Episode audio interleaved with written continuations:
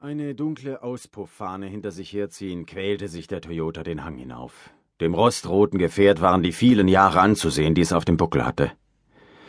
Besorgt schaute der Fahrer durch die Windschutzscheibe gen Himmel, wo sich eine mächtige, tiefschwarze Gewitterwolke vor die Nachmittagssonne geschoben hatte. Der junge Mann mit dem modischen Kinnbart und den exakt gestutzten Koteletten warf die Stirn in Falten. Mit einer raschen Bewegung nahm er die Sonnenbrille ab und legte sie in die mit Teppichboden ausgelegte Ablage über dem Autoradio. Mit durchgetretenem Gaspedal und aufheulendem Motor erreichte das Fahrzeug schließlich die Anhöhe, auf der zwischen zwei Mangobäumen ein einzelnes Haus stand. Ein in rosa Pastellfarbe gestrichenes Holzhaus mit türkisfarbenen Fensterrahmen, einem Wellblechdach und einer alles überragenden Fernsehantenne, die an einem langen Bambusstab befestigt war. Noch bevor der Wagen vor dem Gebäude zum Stehen kam, fing es an zu regnen.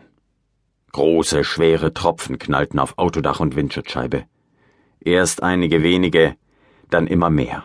Schließlich schüttete es wie aus Eimern. In aller Eile kurbelte der Fahrer das Seitenfenster hoch und schaltete Scheibenwischer und Ampelendlicht ein. Von einer Sekunde zur anderen hatte der tropische Platzregen den Tag zur Nacht werden lassen. Kono, fluchte der junge Farbige auf Spanisch.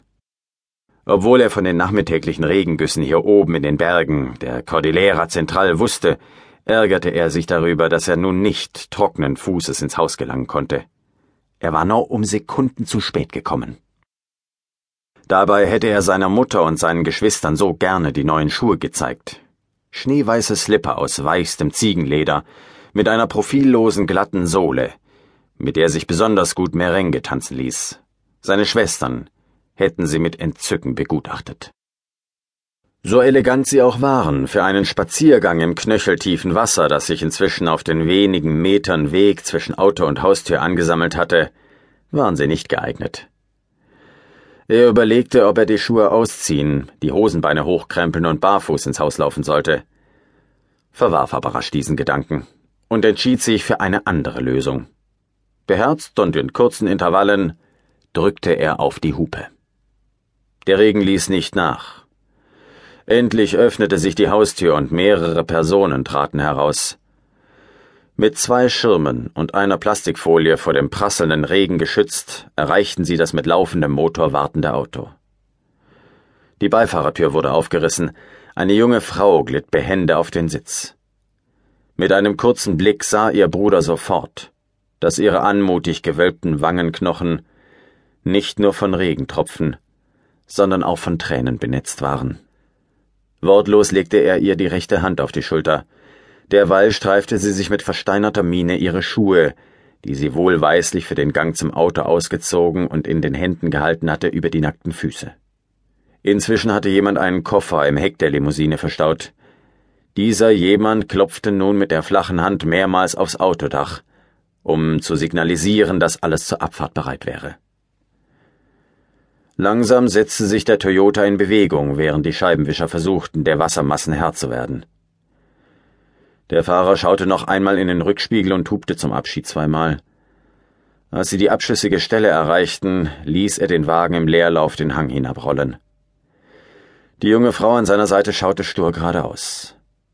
Tapfer wischte sie sich die Tränen aus den Augenwinkeln, doch mit jedem Meter, den sie sich vom Haus entfernten, änderte sich ihr Gesichtsausdruck. In den Zügen der ausgesprochen hübschen Farbigen spiegelten sich statt Wehmut und Abschiedsschmerz nun Selbstbewusstsein, unbändiger Stolz und nicht zuletzt Entschlossenheit.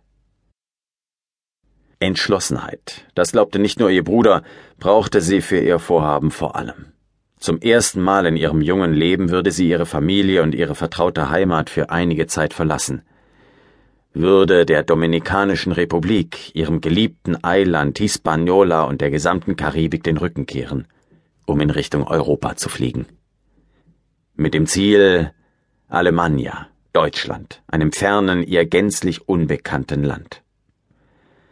Der Toyota hatte inzwischen die Talsohle erreicht, wo die eigentliche Ortschaft begann.